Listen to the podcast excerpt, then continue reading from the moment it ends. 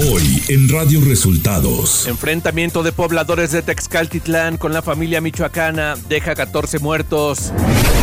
El Aeropuerto Internacional de la Ciudad de México incrementará las tarifas por servicios aeroportuarios en más del 70%.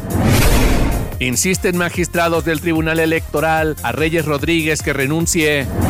Esto y más en las noticias de hoy. Este es un resumen de noticias de Radio Resultados. Bienvenidos al resumen de noticias de Radio Resultados. Ya estamos listos para informarle Luis Ángel Marín y Alo Reyes. Quédese con nosotros, aquí están las noticias. La mañanera. Este lunes, en la conferencia de prensa, Andrés Manuel López Obrador, presidente de México, se refirió a lo ocurrido en Texcatitlán, Estado de México, donde agricultores se enfrentaron a miembros de la familia michoacana que les cobraban derecho de piso y dijo que este martes se dará más información. Bueno, lo primero ya se está eh, haciendo la investigación. Yo creo que mañana se va a informar sobre lo sucedido, muy lamentable, sí fue un enfrentamiento entre pobladores y eh, al parecer una banda de la delincuencia por extorsión. El presidente López Obrador decidió no responder a Xochitl Gálvez luego de que la precandidata de oposición señalara que el gobierno ha abandonado a los ciudadanos. Pues no, voy a responder porque estamos ya en temporada electoral y eh, no quiero eh, polemizar con una posible candidata. López Obrador afirmó que no hay nada que lo impida que la esposa de un gobernador aspire a un cargo de elección popular, luego de que Mariana Rodríguez se registrara para buscar la presidencia municipal de Monterrey. No hay nada que lo impida ella es ciudadana de conformidad con la Constitución, tenemos el derecho de votar, de ser votados, todos podemos participar, no hay que yo sepa ningún obstáculo legal Luego del fallecimiento de la señora Consuelo Loera, madre del Chapo Guzmán, el presidente López Obrador dijo lo siguiente. Respecto a la familia, ya la señora estaba, estaba leyendo, pues grande, y no tengo más comentario. Cualquier ser humano que pierde la vida merece respeto y eh, también consideración a sus familiares. Elecciones 2024. La precandidata presidencial por la coalición Sigamos Haciendo Historia, Claudia Sheinbaum Pardo, sostuvo que la portada de la revista Siempre, en la que se muestra su silueta con un listón en la cabeza con suásticas, es una infamia de mal gusto. Con esta portada de la revista que lleva suásticas, es el símbolo nazi, una cosa de mal gusto lo que tampoco hay que dejar pasar. Xochitl Galvez Ruiz, precandidata de la coalición Fuerza y Corazón por México, dijo en conferencia de prensa en Aguascalientes que a lo largo de estos meses que ha caminado el país, ha recogido opiniones que este gobierno ha abandonado a muchas personas en materia de seguridad pública.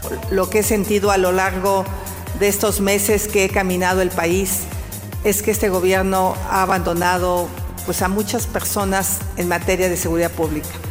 Cuando me reuní con los aguacateros y limoneros de Michoacán, pues hablaban que era ya impensable poder seguir cortando limón aguacate y entregarle sus recursos a la delincuencia organizada.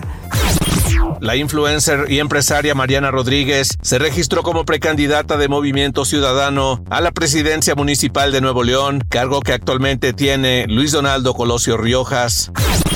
En Coajimalpa, un grupo de personas reventó un acto a favor del panista Santiago Taboada, precandidato único de la oposición a la jefatura de gobierno de la Ciudad de México, realizado este domingo por priistas de esa alcaldía. La agresión fue protagonizada por personas con el rostro cubierto que golpearon y aventaron huevos a los simpatizantes priistas. Los jóvenes agredidos culparon al alcalde de Coajimalpa, Adrián Rubalcaba, de enviar a los agresores acusación de la que el ex aspirante a la candidatura al gobierno capitalino se deslindó. Por su parte, Santiago Taboada condenó lo ocurrido.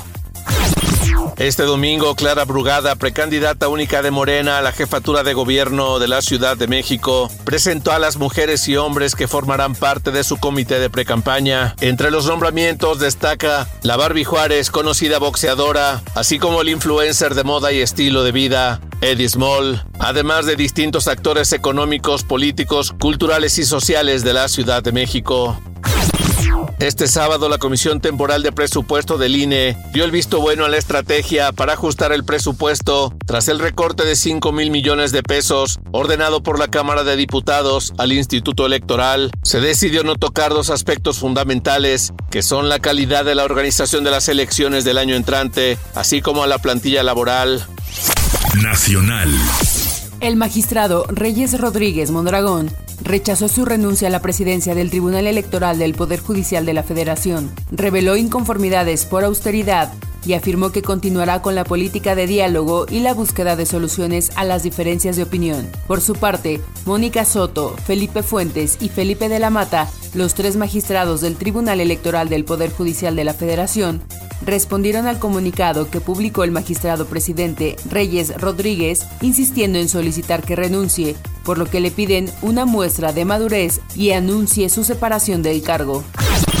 Luego de cuatro rondas de votaciones empatadas, la presidente saliente del INAI, Blanca Ibarra Cadena, tuvo que hacer uso de su facultad de voto de calidad para lograr que Adrián Alcalá Méndez fuera designado para encabezar este organismo autónomo durante los próximos tres años. Ante los hechos de violencia ocurridos en Texcatitlán, el diputado federal Rubén Moreira Valdés informó que pedirá la comparecencia inmediata de la Secretaría de Seguridad para que detalle las acciones que llevó a cabo para combatir los actos de violencia que se han intensificado en todo el país. El también coordinador de los foros temáticos de seguridad de la precampaña de Xochitl Galvez lamentó la ausencia de la autoridad del Estado de México y la Secretaría de Seguridad Pública Federal en esta población. Ciudad de México. Un tiroteo durante la final de un torneo de fútbol en la alcaldía Tláhuac dejó como saldo dos muertos y ocho heridos. Los hechos se registraron la tarde de este domingo en un deportivo de San Juan Ixguatepec sobre la avenida Emiliano Zapata. Información de los estados. Un enfrentamiento entre presuntos miembros de la familia michoacana y pobladores de Texcatitlán en el Estado de México dejó al menos 14 muertos, informaron el sábado las autoridades estatales que atribuyen la violencia a un intento de extorsión del cártel, que fracasó cuando los habitantes se defendieron y los emboscaron en un campo de fútbol.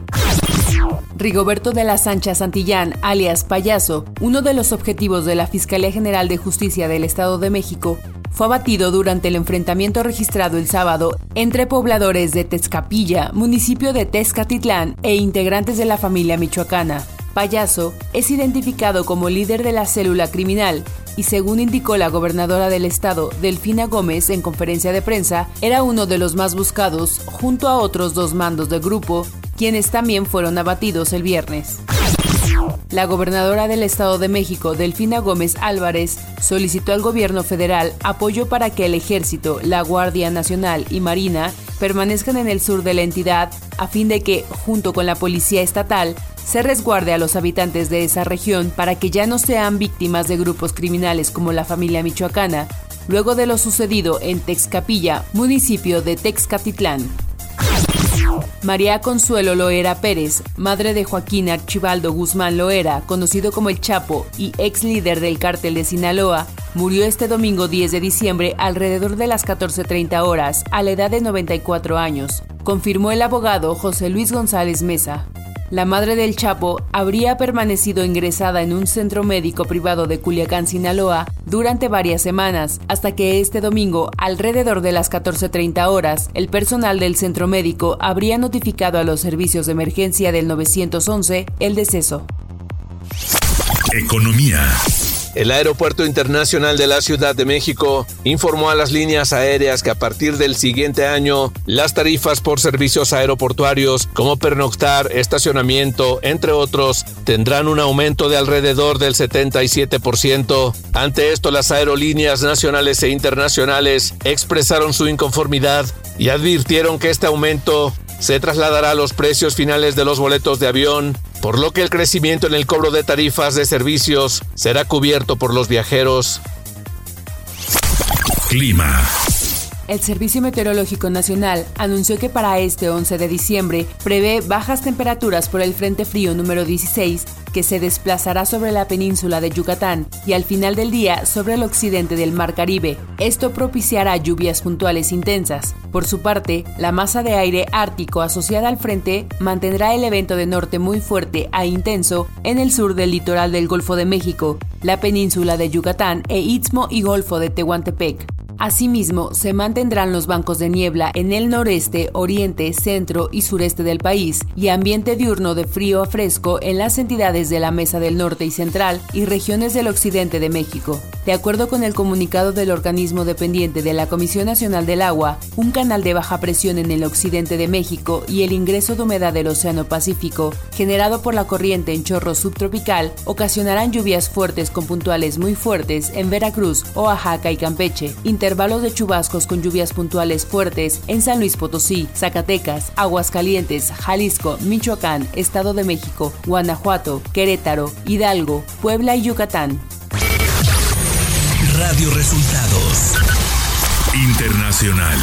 La mañana de este domingo, Javier Milei asumió la presidencia de Argentina. Un poco antes del mediodía, arribó al Congreso, donde juró cumplir con lealtad y patriotismo con la responsabilidad de primer mandatario. Posteriormente, Milei dio un discurso en la escalinata del Congreso. Allí advirtió a sus compatriotas que el país se encuentra en una situación crítica derivada de los errores cometidos durante décadas y anunció que para evitar una hiperinflación y enderezar la economía, tomará dolorosas medidas de ajuste. El gobierno estadounidense dijo estar preocupado por reportes de que Israel usó municiones de fósforo blanco suministradas por Estados Unidos en un ataque en octubre en el sur del Líbano, señaló el portavoz de la Casa Blanca John Kirby este lunes. El expresidente de Estados Unidos Donald Trump cambió de parecer y no testificará en su propia defensa este lunes en el juicio por fraude fiscal que se adelanta en Nueva York, al afirmar que no tiene nada más que decir. Al menos seis personas murieron y decenas resultaron heridas después de que fuertes tormentas eléctricas y un tornado azotaran varios puntos del estado de Tennessee, Estados Unidos, este fin de semana. Tres personas murieron en el área de Nashville y tres en Clarksville la tarde de este sábado. Deportes. El Apertura 2023 está muy cerca de conocer a su campeón y este domingo se definió la serie. América, tras vencer a Atlético San Luis, se verá las caras ante Tigres en la gran final de la Liga Mexicana.